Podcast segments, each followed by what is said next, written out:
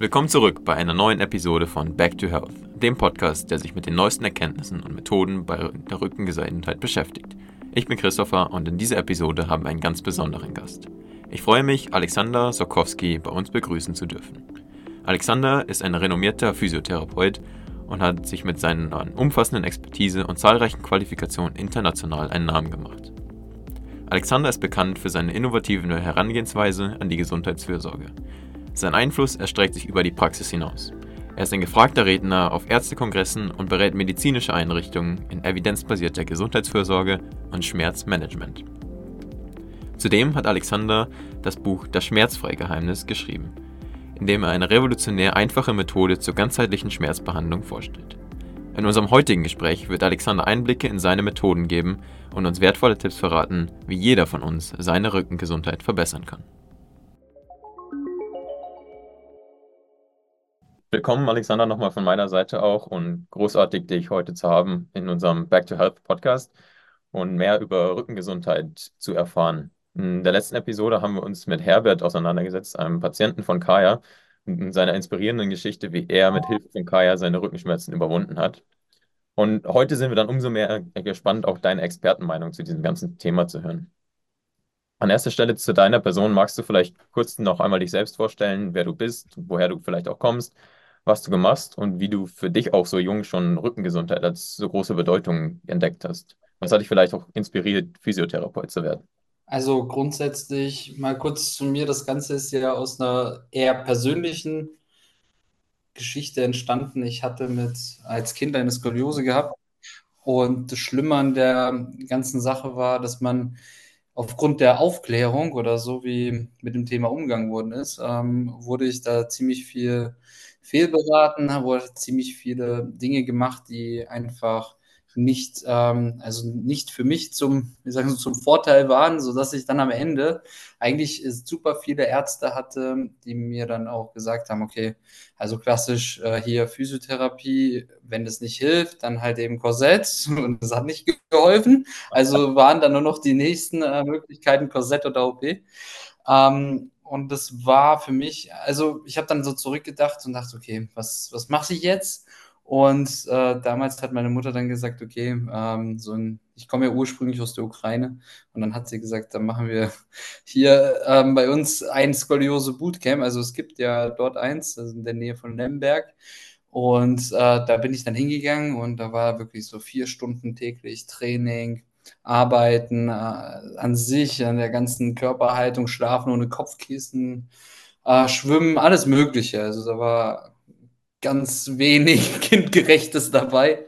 Und äh, als Neunjähriger war das halt irgendwie, ja, ähm, für mich dann eine Erfahrung, die ich die keinem anderen Kind mal zutrauen würde und oder nicht wünschen würde.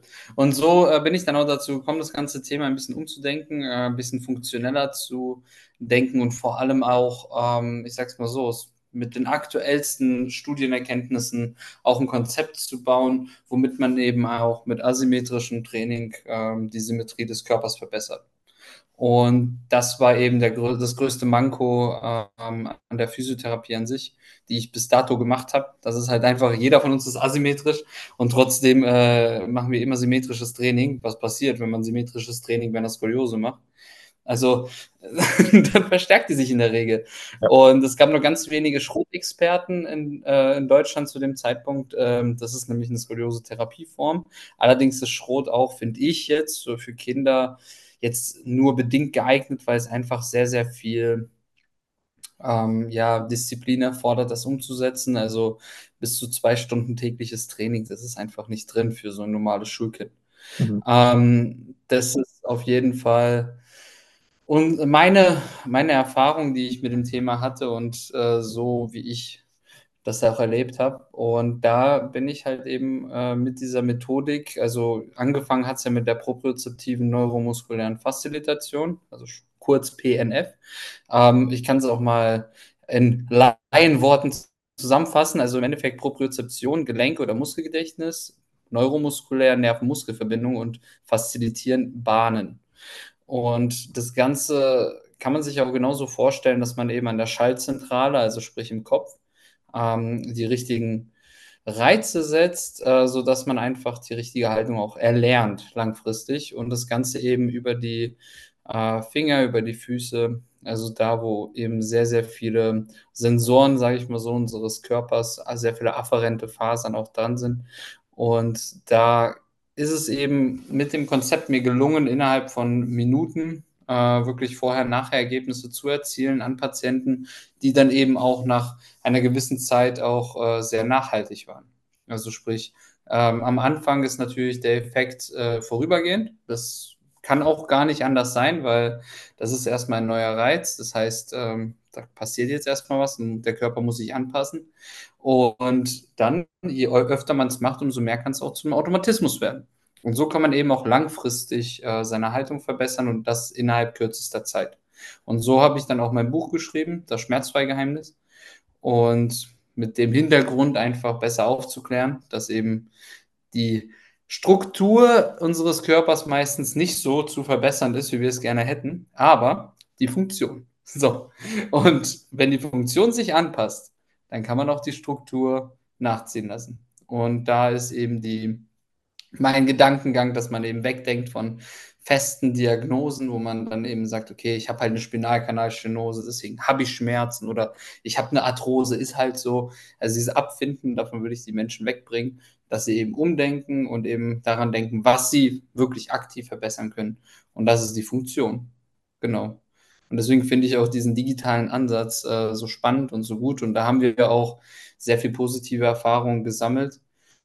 Ähm, und da ist einfach die, der größte Faktor, wo, wie man, also der größte Hebel auch, wie man dem Patienten helfen kann, ist einfach das Problembewusstsein. Wenn er verstanden hat, wo ist mein Problem, dann geht erst der, dieses Ratter-Ratter los, so, okay, was kann ich jetzt dagegen tun? Ansonsten, äh, wenn man den jetzt beispielsweise, egal welche Lösung, also egal ob es jetzt Kaya ist oder eine andere äh, Lösung für Rückentraining, wenn er nicht verstanden hat, warum, mhm. so, dann wird er es noch nicht machen. Und das, und das ist ein ganz großer Faktor und da fehlt es noch in unserer gesamten Gesellschaft, dieses Warum zu finden. Und so haben wir eben auch unsere digitale Haltungsanalyse rausgebracht, womit wir eben das Warum dem Patienten besser näher bringen und somit auch das Training dann entsprechend anpassen. Klingt spannend. Das war dann auch so der Grund, das Buch zu schreiben, das Warum in der Gesellschaft noch ein bisschen stärker herauszubringen. Sonst ist das Versprechen vom schmerzfrei Geheimnis klingt ja erstmal ganz groß. Es ist eine Offenbarung. Und zwar die Offenbarung, dass man den Schmerz oder die Schmerzbehandlung nicht einfach abgeben kann in die Hände eines anderen. Und zwar, ja. wir sind alle für das selber verantwortlich. Und der einzige Weg, das zu verbessern, ist wirklich zu verstehen, was genau ist meine Dysfunktion, was ist meine Disbalance und wie kriege ich das hin, diese besser zu machen. Also beispielsweise, wenn man jetzt eine, ähm, eine Schulterschiefstellung hat und gleichzeitig Schulterschmerzen, dann kann man da einen Zusammenhang feststellen. So.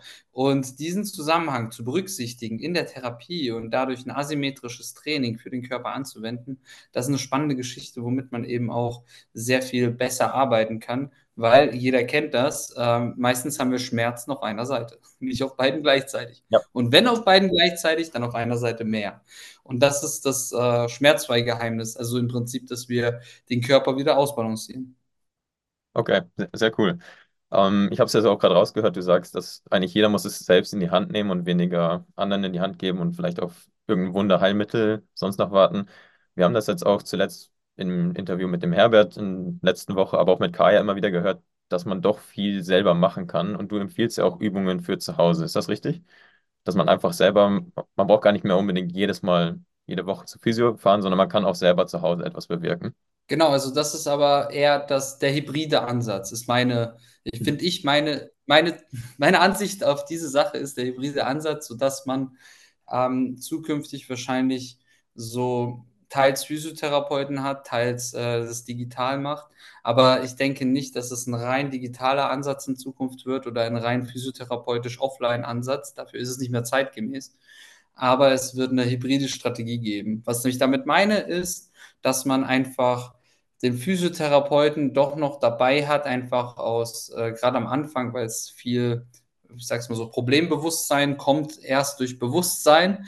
Und wenn man das Problem wirklich verstehen möchte und die Bewegung wirklich fühlen möchte, so wie sie sich anfühlen soll, dann ist es halt immer gut, wenn man erstmal jemanden dabei hat, der einen dabei unterstützt, aber dann eben später immer mehr eben in dieses Fernmonitoring reingeht, aber keine, also keine rein digitale Behandlung einfach aus dem Grund, weil da fehlt die Emotion.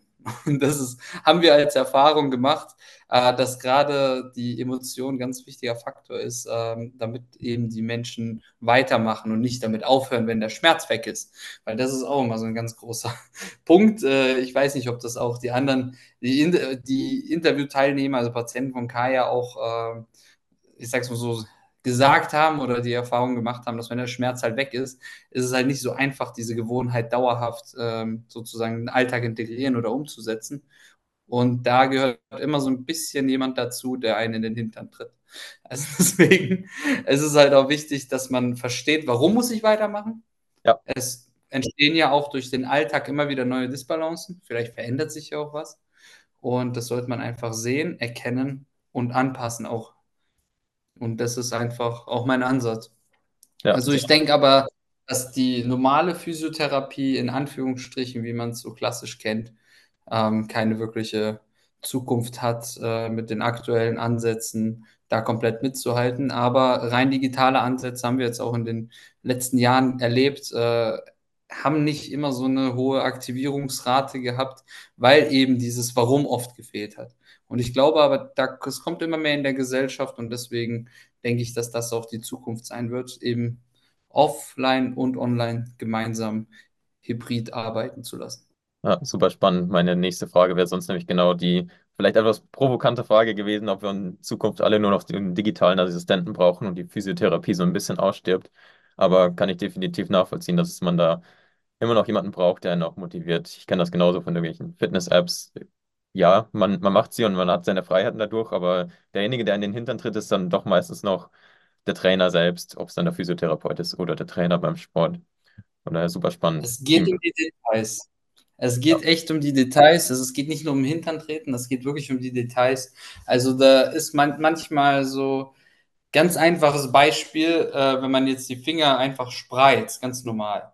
So, mhm. und dann sage ich dem Patienten zum Beispiel nochmal, und jetzt noch ein bisschen. So, ja. und dann spreizt er die Finger so, dass er wirklich dann auch die Schulterblattspannung merkt. Das kann jeder für sich zu Hause ausprobieren. Also wenn man einfach nur seine Finger anguckt und dann einfach mal auseinanderspreizt, und dann sich selber sagt, so, und jetzt nochmal richtig, so. Und, ja, dann, merkst, ja, ja, und dann, merkt, dann, merkt, man direkt äh, die Spannung im Schulterblatt. Das ist die, genau diese Bahnung, die wir erreichen wollen im Muskelgedächtnistraining. Und wenn wir das, also das erreichen wir wirklich nur dann, wenn wir auf die wirklich letzte, auf den letzten Millimeter sozusagen gehen, weil das ist das Wichtige auch. Also ich sage ja, viel ist abhängig vom, von der detaillierten Ausführung der Übung. Deswegen ist es auch so wichtig, dass man wenigstens in regelmäßigen Abständen, also die Abstände müssen jetzt nicht täglich oder wöchentlich sein, aber äh, die sollten auf jeden Fall so sein, dass man nicht genügend Zeit hat, sich eine Fehlhaltung anzutrainieren. Okay, ja. und immer wieder eben kurze Checks. Ähm, bei Kaya ist ja so, ähm, die Übungen, wieso ich die auch grundsätzlich äh, nicht schlecht finde, die stärken ja das allgemeine Muskelkorsett. Allerdings besteht auch da die Gefahr, dass eben die äh, Muskulatur auf einer Seite eh mehr trainiert wird, wie auf der anderen Seite, weil man ja schon eine Disbalance hat und diese dann ein bisschen wieder verstärkt. Allerdings sage ich immer, auch das Training wäre natürlich besser wie gar kein Training. Nur insgesamt, so kleine Details würden das einfach besser machen. Und deswegen, also Feinjustierung, das ist oft ein ganz wichtiger Faktor, um eben den Schmerz nicht einfach nur zu kompensieren, sondern wirklich auch ursächlich zu behandeln. Mit Kompensation meine ich übrigens, wenn man das Muskelkorsett so stärkt, dass es einfach, ähm, ich sag's mal so, die, den Schmerz oder die Reizung an sich nicht mehr so wirklich zulässt. Also, dass man es nicht mehr spürt. Und mhm. das häufig so, allerdings hat man das Grundproblem nicht gelöst. Und der strukturelle Schaden schreitet manchmal fort, so im Stillen. Ähm, und dann kommt es irgendwann nochmal verstärkt raus. Aber das soll keine, ähm, keine Angst machen oder so, sondern im Gegenteil, das soll einfach motivieren, äh, genau auf seinen Körper zu gucken, einfach mal in den Spiegel zu gucken und zu gucken, okay, wie steht denn eigentlich mein Kopf, wie stehen eigentlich meine Schultern und wie kriege ich die wieder gerade? So, das, Ja. Das ist, äh, da, das ist eben unsere Spezialität.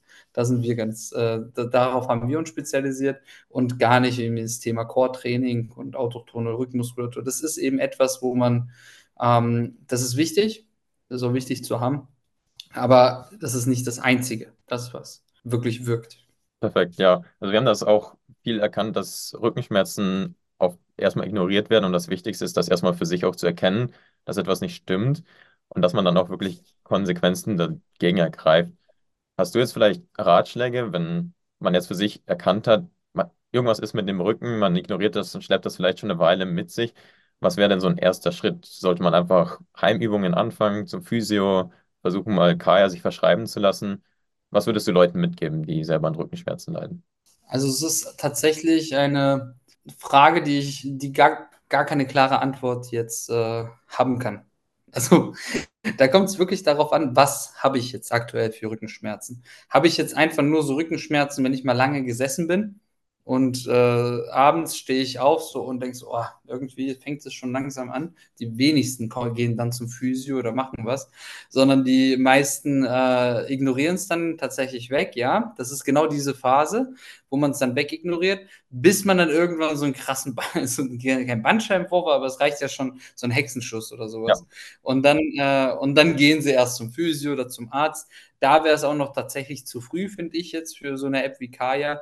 Ähm, allerdings wäre im präventiven Ansatz, äh, wäre das natürlich gut, aber auch da ist es wichtig, ähm, gerade zu verstehen, was ist meine Disbalance, was ist mein Problem, ein genaues Monitoring und dann eben die, die Übung darauf anzupassen und am besten auch asymmetrisch durchzuführen.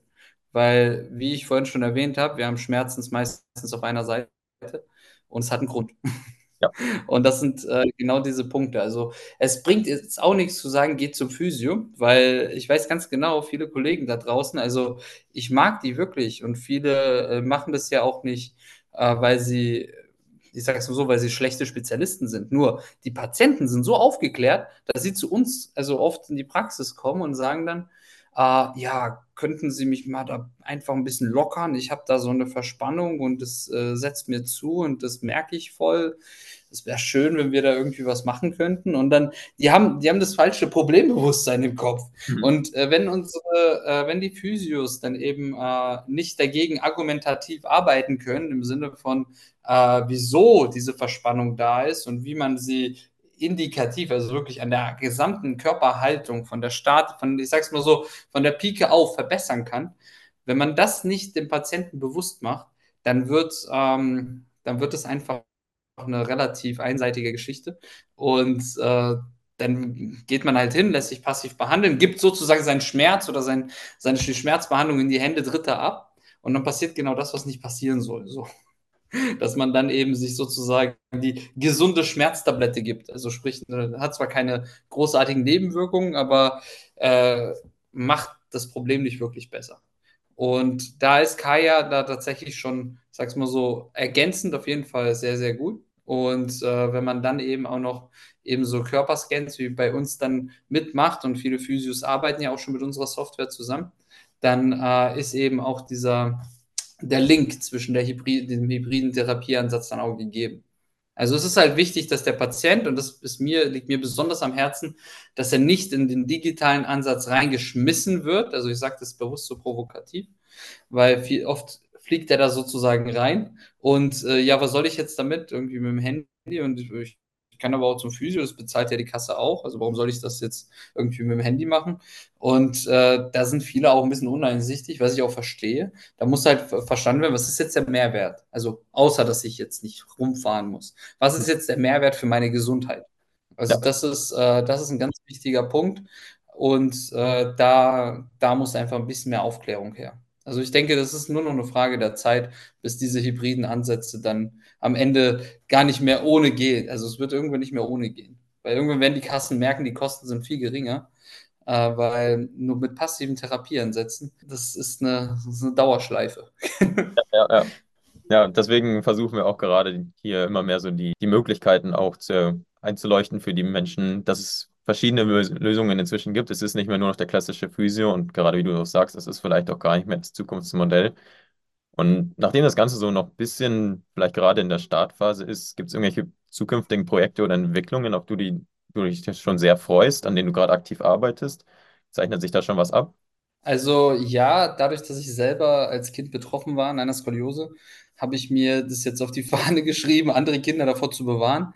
Und da haben wir einen Verein gegründet, Schmerzfreie Zukunft, mit dem wir eben an Schulen gehen und Haltungsscans äh, mit unserer App Physioscan an Kindern durchführen. Und äh, dann eben diese Haltungsberichte, die dann erstellt werden, von Ärzten auch nochmal überprüft und dann an die Eltern weitergeleitet.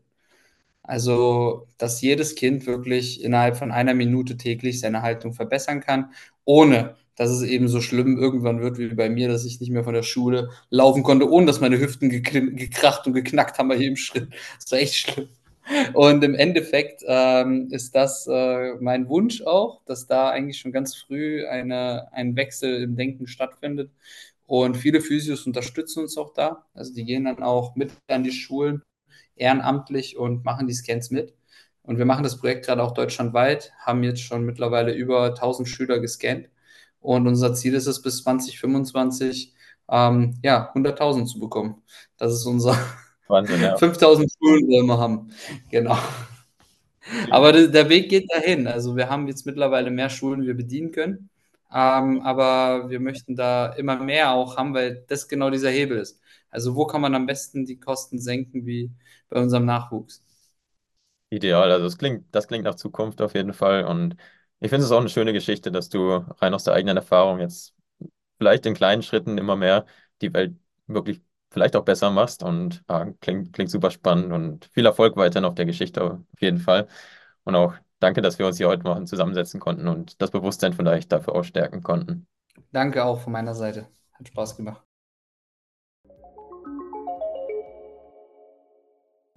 Das bringt uns zum Ende unserer heutigen Episode mit Alexander. Der Welt der Physiotherapie stehen einige Umbrüche bevor. Spannend, wie Alexander hier den Weg mitgestaltet. Wie er aus seiner eigenen Lebensgeschichte gelernt und diese Erfahrungen genutzt hat, anderen zu helfen, ist wirklich bewundernswert. Wir hoffen, dass ihr aus unserem Gespräch heute wertvolle Einsichten mitnehmen konntet und inspiriert seid, auch eure eigene Gesundheit in die Hand zu nehmen. Bis zum nächsten Mal bei Back to Health.